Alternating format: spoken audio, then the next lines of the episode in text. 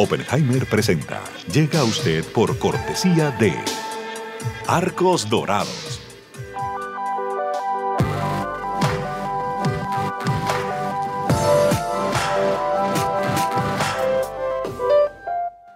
En Buenos Aires, Argentina, hay una universidad que cumple con la formación de los profesionales del futuro. UADE, más de 58 años, educando con pasión. En el Bancopel de Julia, la tarjeta de crédito se tramita solo con una identificación oficial. Bancopel. El banco que quiero a mi manera. ¿Sabías que según un estudio de la Universidad de Oxford, casi la mitad de los trabajos actuales podrían dejar de existir en 10 años? La inteligencia artificial llegó para quedarse. ¿Cómo te va a afectar la automatización? ¿Cuáles son los trabajos del futuro? Andrés Oppenheimer te lo cuenta en su nuevo libro, Sálvese quien pueda. Y no te quedes atrás. Encuéntralo en librerías.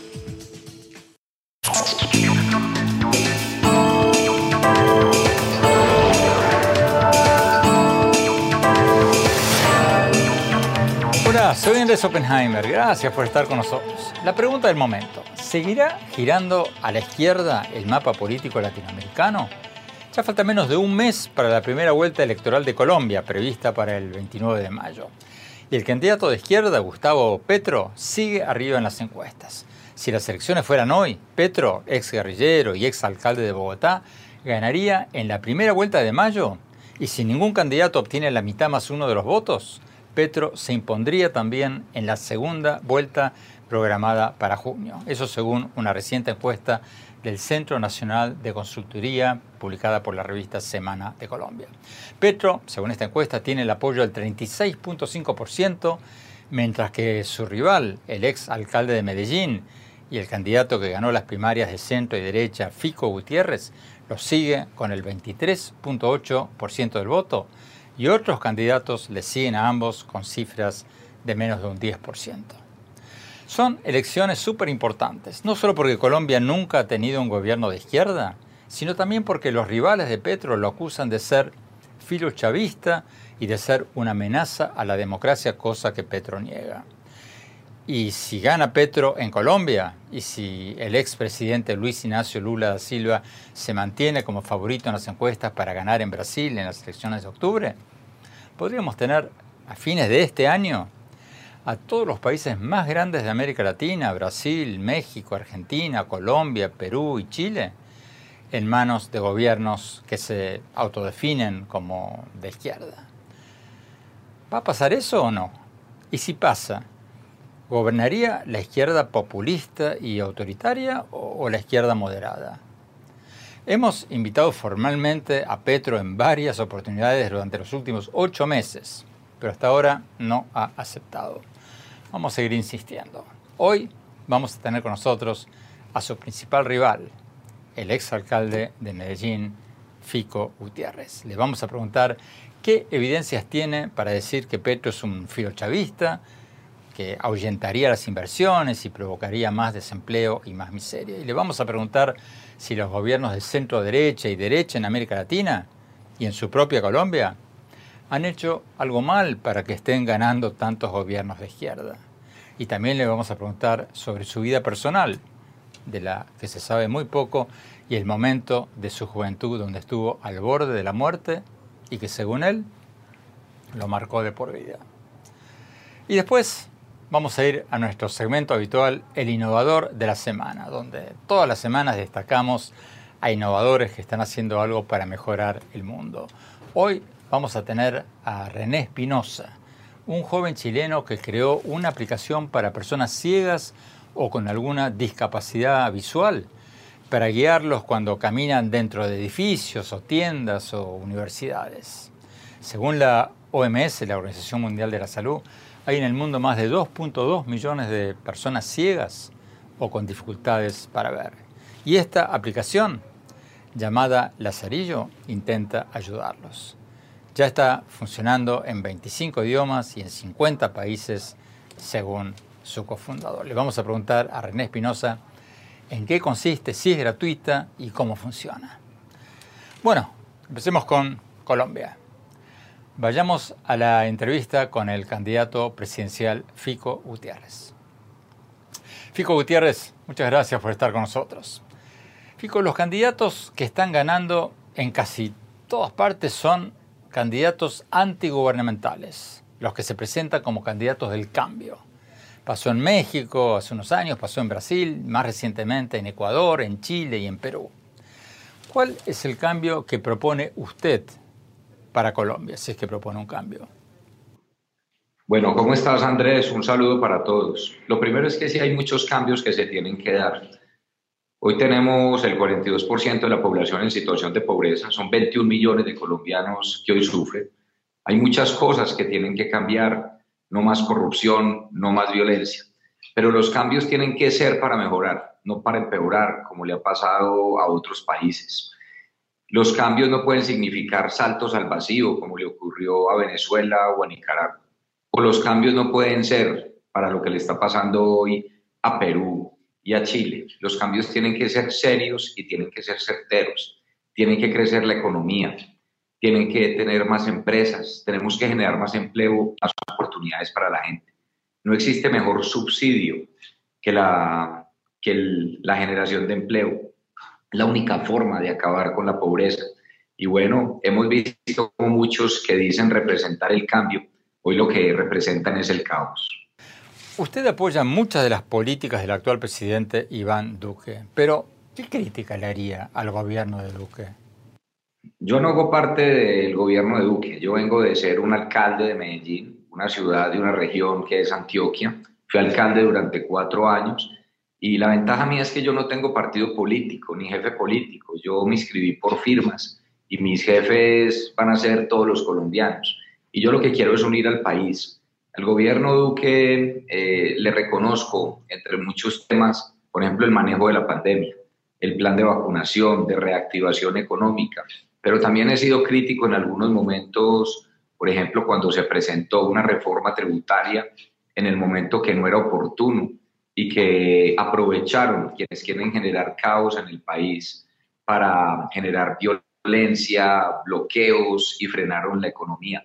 A mí me parece que tienen que existir los momentos oportunos y eso creo que es uno de los momentos difíciles que vivió el país en ese momento. Pero la ventaja conmigo y lo que quieres, lo que puede esperar Colombia, América Latina y el mundo conmigo como presidente es que yo no voy a mirar hacia atrás con retrovisor, yo estoy mirando hacia adelante y no me voy a dedicar a hablar de los expresidentes, me dedicaré a resolver los problemas de los colombianos. Pero precisamente mirando para adelante, ¿qué cambiaría usted mirando para adelante? Hay muchos temas que son importantes, por ejemplo, la presencia en el territorio en términos de seguridad. Hoy tenemos zonas que son complejas, controladas por la mafia, controladas por el narcotráfico. Yo sí creo que la presencia militar es absolutamente necesaria, pero tenemos que llegar como Estado con toda la inversión social. La discusión de seguridad no puede ser de izquierda, derecha o centro. Es un derecho y hay que garantizarlo y casi que lo pongo en estos términos, que si en una zona de conflicto en Colombia tiene que llegar un helicóptero con tropa, debe llegar para proteger a la población, pero detrás tienen que llegar cuatro helicópteros más con toda la oferta social en educación, en oportunidades, en salud, en justicia. Y asimismo en todos los barrios de Colombia, en las zonas urbanas, que hay dificultades en términos de seguridad. Por cada policía que llegue, a una esquina, detrás tendrá que llegar una maestra, un maestro, un ingeniero, nutricionistas, psicólogos, deportólogos. Lo que necesitamos es un desarrollo integral. Yo quiero resolver los problemas de la gente, así como lo hice cuando fui alcalde de Medellín. ¿Pero eso no se está haciendo ahora? Yo creo que hay que ser más intensos, sobre todo en la política social lo que ha demostrado a lo largo de los años, no solo durante estos cuatro años, sino a lo largo de tantas décadas, es que la consolidación de los territorios tiene que llevar una mayor oferta social. Cuando tú miras por qué el narcotráfico se toma los territorios, porque donde no hay Estado hay ilegalidad. Hay que llegar, por ejemplo, al campo, con las vías para el campo para que los campesinos puedan sustituir los cultivos ilícitos. Hay que llegar con los sistemas de riego. Hay que apostarle al campo hay algo en lo que yo voy a ser mucho más insistente y es en lo que yo considero que Colombia tiene una oportunidad inmensa y es a través del agro y el campo. Tenemos 22 millones de hectáreas cultivables.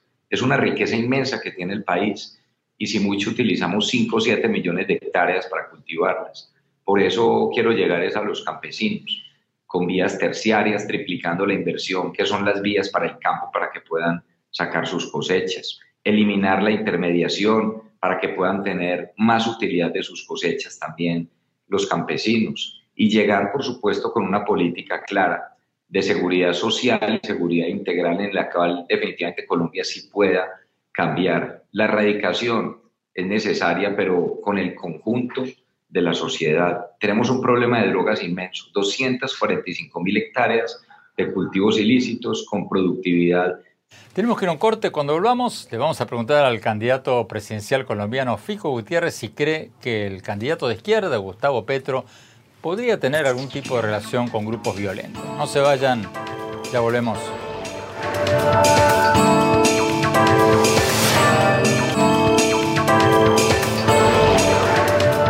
Gracias por seguir con nosotros. ¿Seguirá girando hacia la izquierda el mapa político latinoamericano? El 29 de mayo son las elecciones en Colombia, la primera vuelta electoral. Hoy por hoy, el candidato de izquierda, Gustavo Petro, está ganando las encuestas de intención de voto. Y si gana Petro en Colombia, y si las encuestas siguen mostrando al expresidente Lula como favorito en Brasil, podríamos tener a fines de este año a todos los países más grandes de América Latina Brasil, México, Argentina, Colombia, Perú y Chile, en manos de gobiernos que se definen como de izquierda.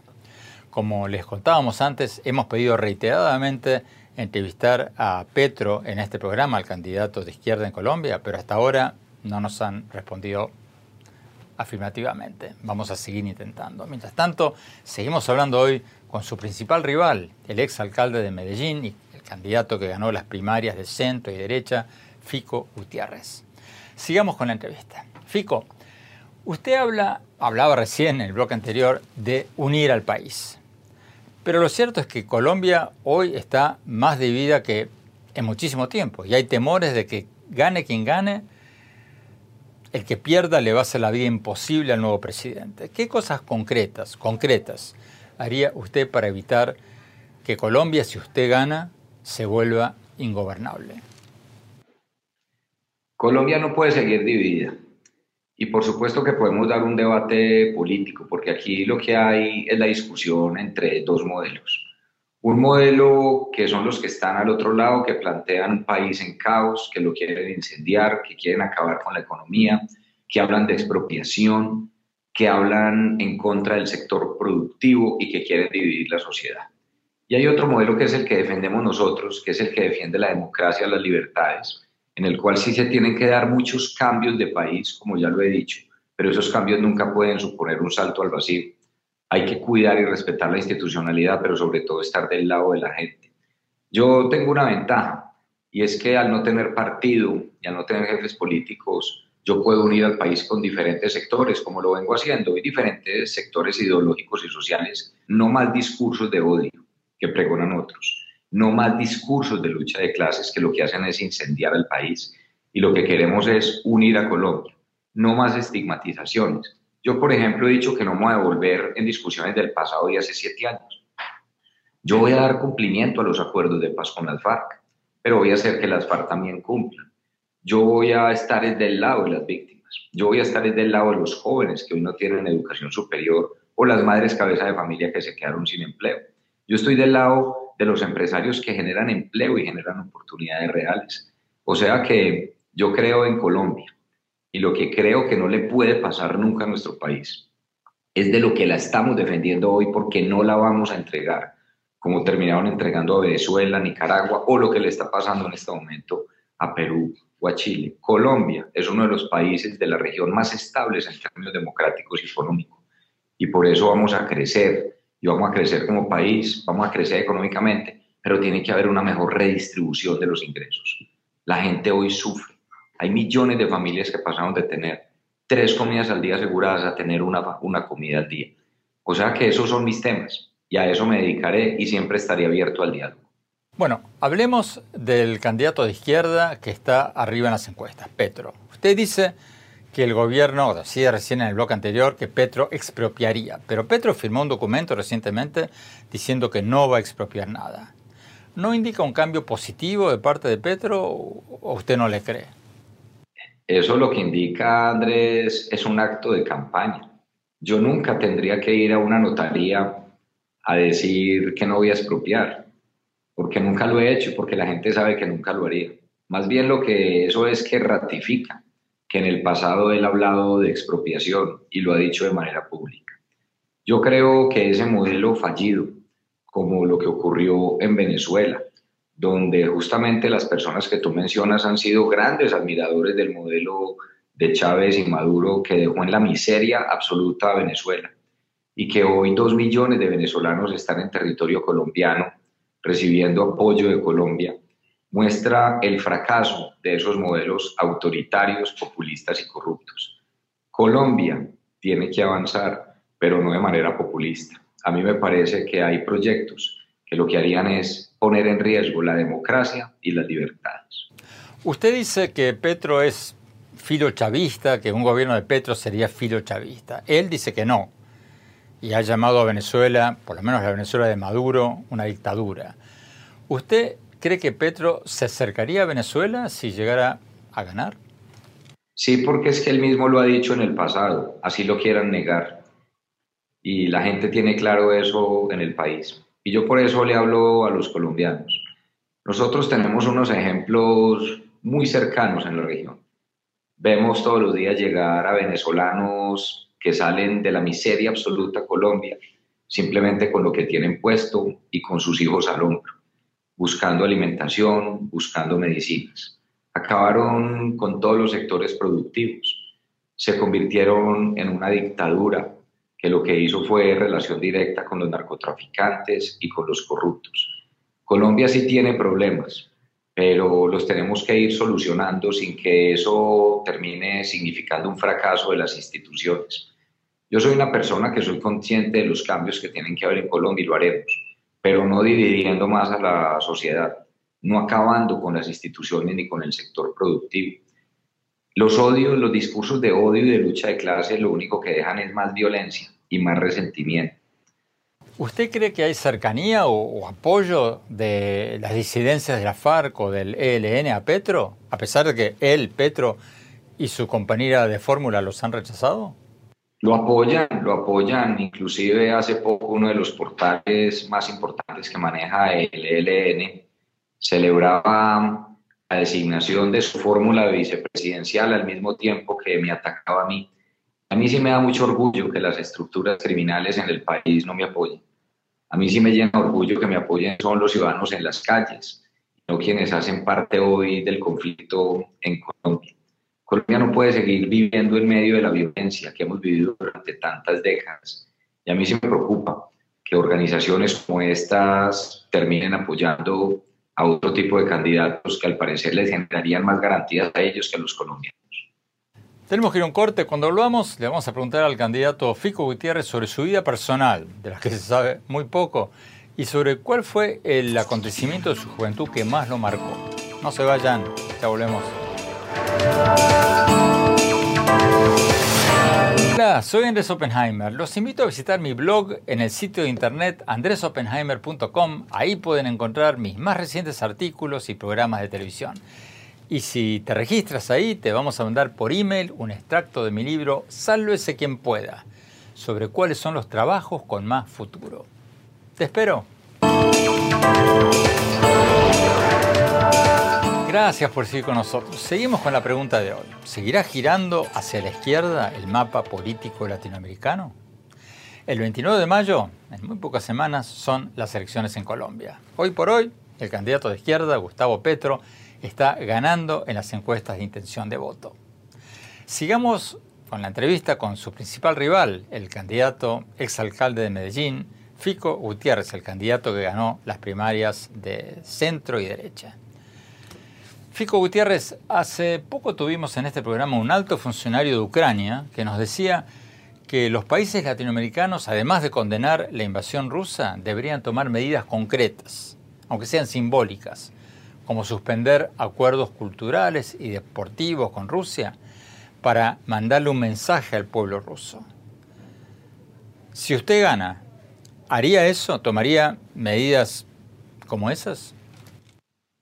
El mundo entero debería rechazar la invasión de Rusia a Ucrania.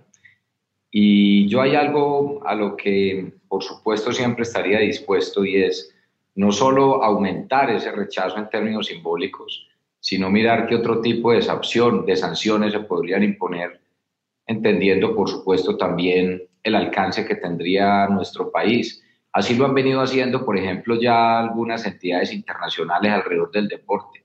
Y yo creo que eso está bien. Lo que yo sí no estaría dispuesto es a enviar tropas colombianas a Ucrania y creo que los otros países, justamente vecinos, y muchos otros países que hacen parte de la OTAN y otros deberían tomar algunas otras decisiones. En junio se va a celebrar la Cumbre de las Américas en Los Ángeles, en Estados Unidos. ¿Qué le pediría usted al gobierno de Estados Unidos que haga diferente en América Latina de lo que están haciendo ahora? Hoy tenemos una crisis social muy compleja en los países de América Latina y por supuesto Colombia. Retroceso de superación de pobreza entre 10 y 15 años por causa de la pandemia. Es fundamental mayores acuerdos comerciales, que esa balanza sea real y de beneficio para los países de América Latina. Por ejemplo, viendo la crisis que ha tenido Estados Unidos con China y en términos de productos e importación de productos, América Latina puede ser un buen sustitutivo y Colombia lo puede ser a través del concepto de nearshoring, que es el tema de costas cercanas. Yo le quiero dar una gran revolución al campo. Colombia no necesita más revoluciones armadas, Colombia necesita la revolución del campo la revolución de la ciencia, de la tecnología, de la innovación, de la educación, de la economía. Y por eso aprovechar el campo será que Colombia se constituya en una gran despensa agrícola para el mundo y por supuesto también de manera interna para la seguridad alimentaria. Aumentar esa base exportadora ayudaría, ayudaría mucho a los campesinos, ayudaría mucho a Colombia y tendríamos un mejor equilibrio en la región. Mis relaciones eh, políticas y diplomáticas con Estados Unidos, que es uno de los mejores socios comerciales que ha tenido Colombia, se basarán también en una relación bipartidista, lo cual es fundamental, pero también seguiremos buscando buenas relaciones con muchos países de Europa, con países de Asia y del Medio Oriente. Hablemos de los refugiados venezolanos. Colombia ha sido muy generosa con los refugiados venezolanos, ha recibido casi dos millones de ellos. Usted, si gana, ¿Mantendría una política de puertas abiertas con los inmigrantes venezolanos o eso ya no es sostenible? Mira lo paradójico de la vida. Colombia y como colombianos hemos sido solidarios con los venezolanos que hoy sufren. Y justamente los verdugos de los venezolanos son los dictadores. Fueron Chávez, hoy es Maduro. Perdieron la democracia, las libertades y hoy son los verdugos de su propio pueblo. Claro que yo seguiré siendo generoso con los más de dos millones de venezolanos que hoy están en Colombia. Yo mantendré el estatus migratorio. ¿Por qué? Porque esto tiene un concepto y es derechos humanos, crisis humanitaria. Ellos son víctimas justamente de lo que terminó ocurriendo en Venezuela. En la década de los 80 fue al contrario, fueron millones de colombianos que llegaron a Venezuela y a otros países y fueron bien acogidos. Lo mejor que le puede pasar a Venezuela, a los venezolanos, a Colombia y al mundo es que retorne la, democracia a Venezuela. Pero no podemos olvidar mientras eso ocurre que hay personas que están sufriendo. No podemos tampoco pregonar la xenofobia. Esto es algo gravísimo. Y por supuesto que ellos están en una crisis migratoria y por eso mantengo el estatus migratorio. Tenemos que ir un corte. Cuando volvamos, le vamos a preguntar al candidato Fico Gutiérrez de Colombia sobre su vida privada, de la que se sabe muy poco, y cuál fue el acontecimiento de su juventud que más lo marcó. No se vayan, ya volvemos.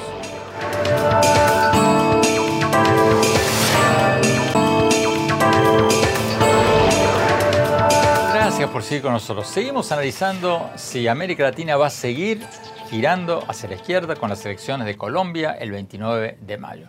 Ya falta menos de un mes. Y hoy por hoy, el candidato de izquierda, Gustavo Petro, está ganando en las encuestas de intención de votos. Sigamos con el principal rival de Petro, el alcalde, exalcalde de Medellín, Fico Gutiérrez, el candidato que ganó las primarias de centro y de derecha. Fico Gutiérrez, cuéntenos algo de su vida personal que pocos sepan. Sabemos que usted es ingeniero, que su padre era ingeniero, pero no mucho más. ¿Qué aspecto de su vida personal nos puede contar que pocos conozcan?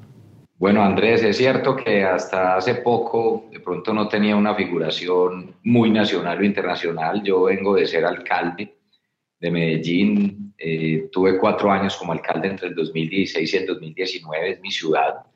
Algo fundamental es que yo no vengo de una familia política o adinerada, yo vengo de una familia de clase media, de un papá y una mamá que nos tuvieron a tres hijos. Tengo dos hermanas, Catalina y Juliana, donde mm, siempre nos decían por las noches cuando, cuando estábamos comiendo en la casa y nos decían, Fico, Cata y Juli, nosotros no tenemos plata, nuestra herencia es la educación. Y creo que esa es la historia de millones de colombianos y de latinoamericanos que nos hemos formado a pulso.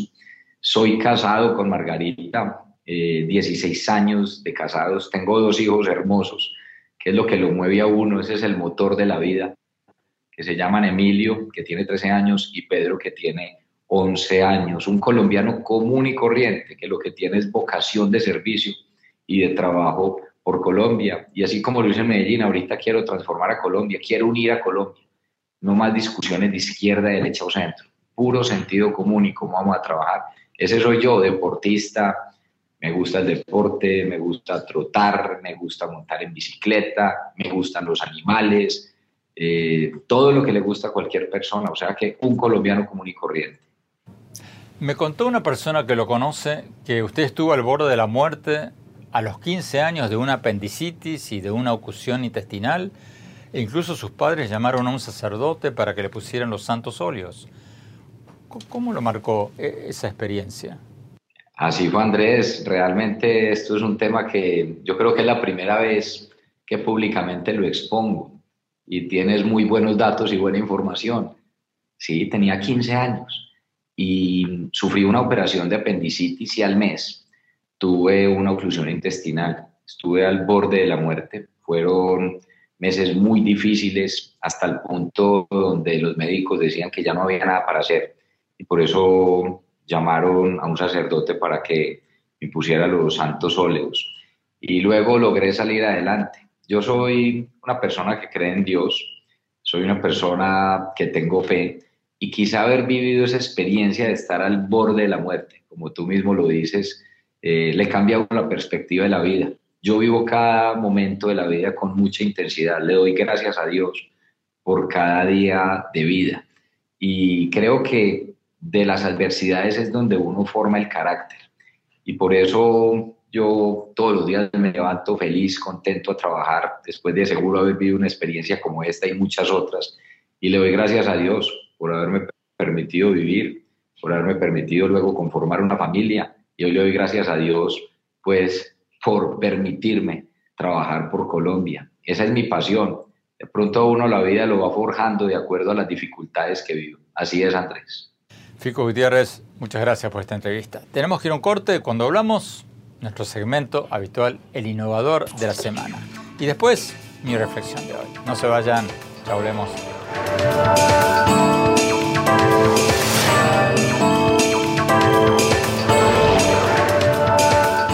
Gracias por seguir con nosotros. Vamos a nuestro segmento habitual, el innovador de la semana, donde todas las semanas destacamos a innovadores latinoamericanos, los más exitosos que están haciendo algo para mejorar el mundo. Hoy vamos a tener a René Espinosa, joven chileno cofundador de Lazarillo, una aplicación para ayudar a las personas ciegas y a los que no pueden ver bien a caminar en las ciudades y dentro de las tiendas, dentro de los edificios, dentro de las universidades. Según la Organización Mundial de la Salud, en el mundo hay 2.2 millones de personas que son ciegas o tienen dificultades para ver. Lazarillo ya funciona en 25 idiomas y está disponible en 50 países según René Espinosa. Y es gratuito, gratuito para la mayoría de sus usuarios. Vayamos a la entrevista. El innovador de la semana es presentado por falabella.com, un nuevo punto de partida. René, muchas gracias por estar con nosotros. René, tu aplicación Lazarillo ayuda a los ciegos o a la gente con alguna discapacidad visual a moverse en las ciudades o, dentro de edificios. Pero, ¿cuál es la diferencia entre tu aplicación y la de los GPS que todos conocemos, como Google Maps y tantos otros que tenemos en nuestros teléfonos y que también te indican dónde caminar o cómo caminar en las ciudades. ¿Qué, qué cosa de especial le ofrecen ustedes a la gente con dificultades visuales? Eh, muchas gracias por la pregunta, André, y por invitarme a este gran eh, programa. Eh, bueno, la gracia y cómo funciona Lazarillo es que te permite saber lo que hay, en tu entorno sin tener que ver un mapa. Entonces, por ejemplo, si uno va caminando, digamos, por una calle en Miami Beach, por ejemplo, te va a ir contando los restaurantes que están a tu alrededor, las calles que vas cruzando y también distintos elementos que pueden estar cerca tuyo, como de un baño, una parada de buses, o inclusive, no sé, una disco. Y por otro lado, nuestra plataforma permite que ciudades, por ejemplo, mejoren la accesibilidad de ciudades, es decir, eh, por ejemplo, cuando uno está en una intersección, eh, a veces uno se da cuenta, pero hay estos elementos que se llaman APS, que son los eh, señales accesibles para, para, para PPD. un poco estoy pensando en inglés, pero los Accessible Pedestrian Signals, que son básicamente le indica a una persona eh, en qué momento cruzar. Y esa información se puede integrar al Lazarillo o también se puede integrar sistemas de orientación en parques, en hospitales, en edificios públicos, donde ya el GPS puede funcionar al interior y guiar a la persona dentro de un edificio, por ejemplo.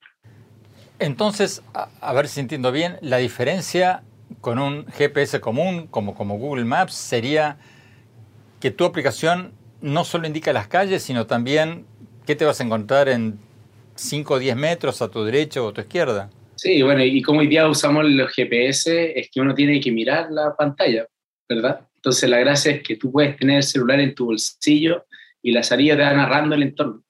Entonces, si bien tú puedes configurar, quiero ir del punto A al punto B, la salida te cuenta lo que pasa entre medio, no solamente las indicaciones de dobla a tu derecha, sino que está pasando, eh, está pasando por ejemplo una cafetería que se llama X, ¿verdad? El cafecito, no sé.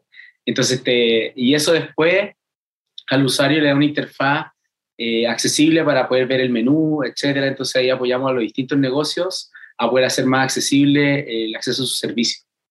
¿Qué pasa si la persona ciega o con dificultades visuales se queda sin internet? Buenísima pregunta. Sí, hoy día nosotros tenemos algunas funcionalidades que funcionan sin internet.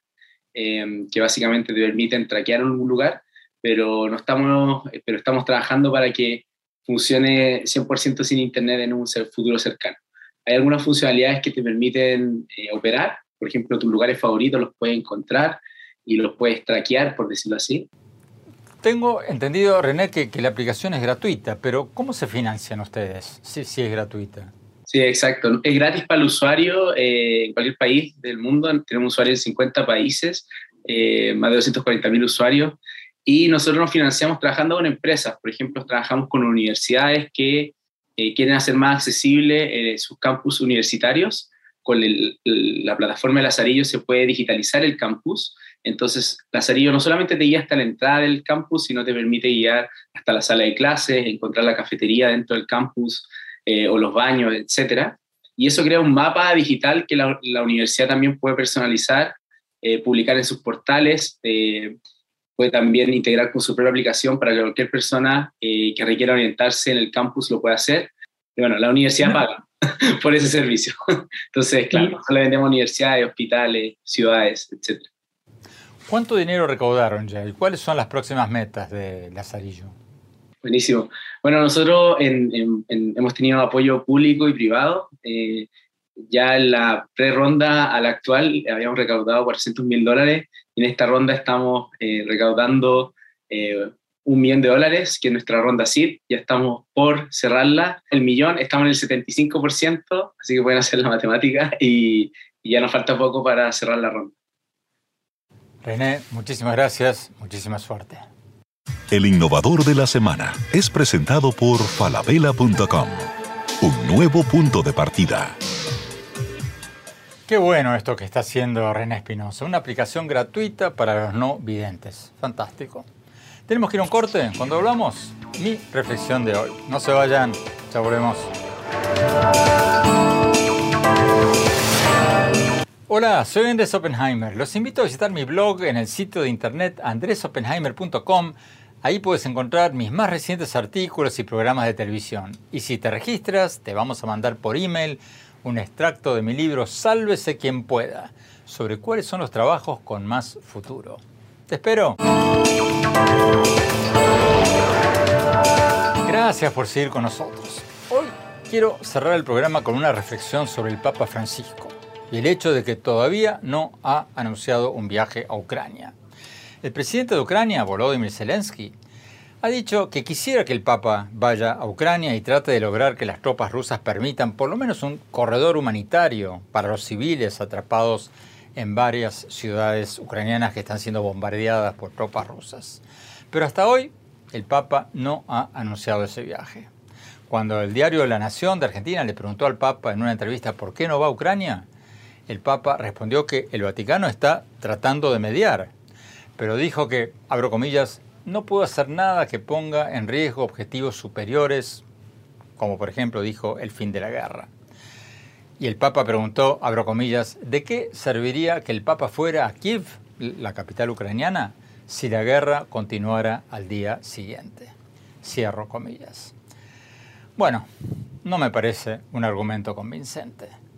Lo cierto es que cada día que pasa están muriendo más civiles por los bombardeos de las fuerzas invasoras rusas a las ciudades ucranianas. El Papa debería ir a Ucrania y quizás también a Rusia y usar el prestigio de su investidura para atraer la atención mundial sobre esta tragedia y exigir a las tropas rusas que permitan una salida humanitaria para la población civil. Si alguien piensa que el Papa no debería ir por motivos de seguridad, no es un argumento válido. El secretario general de las Naciones Unidas, Antonio Guterres, ya anunció que iba a Ucrania para intentar un cese de fuego. El secretario de Estado de Estados Unidos, Anthony Blinken, el secretario de Defensa de Estados Unidos, Lloyd Austin, acaban de estar en la capital de Ucrania. Y desde el inicio de la invasión rusa, también han ido a Ucrania y a la capital de Ucrania los primeros ministros de Gran Bretaña, Boris Johnson, de España, de Dinamarca, de la República Checa, de Eslovenia, y también los presidentes de Polonia, Lituania, Latvia, Estonia. Y si alguien piensa que el Papa no va o no puede ir por razones de edad, tiene 85 años, bueno, si así lo piensa el propio Papa, entonces quizás debería pensar en renunciar y dejarle el puesto a un Papa más joven que se plante frente a una de las ciudades bombardeadas por los tanques rusos y exija un corredor humanitario y que todo el mundo lo escuche. Hasta ahora, el Papa solo ha mandado cardenales a Ucrania. Estamos frente a la mayor amenaza a la paz mundial en muchas, pero muchas décadas. Creo que el Papa se equivoca cuando sugiere que ir a la capital de Ucrania no serviría de mucho.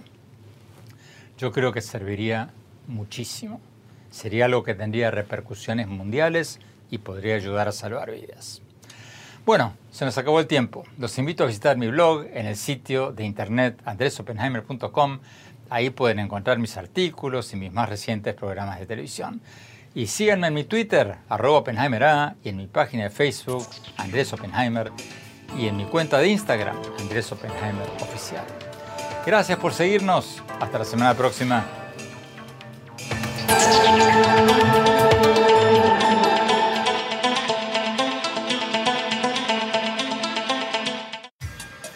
Oppenheimer presenta.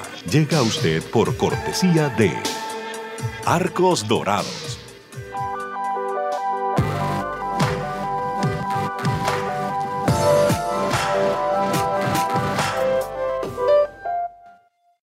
Buenos Aires, Argentina, hay una universidad que cumple con la formación de los profesionales del futuro.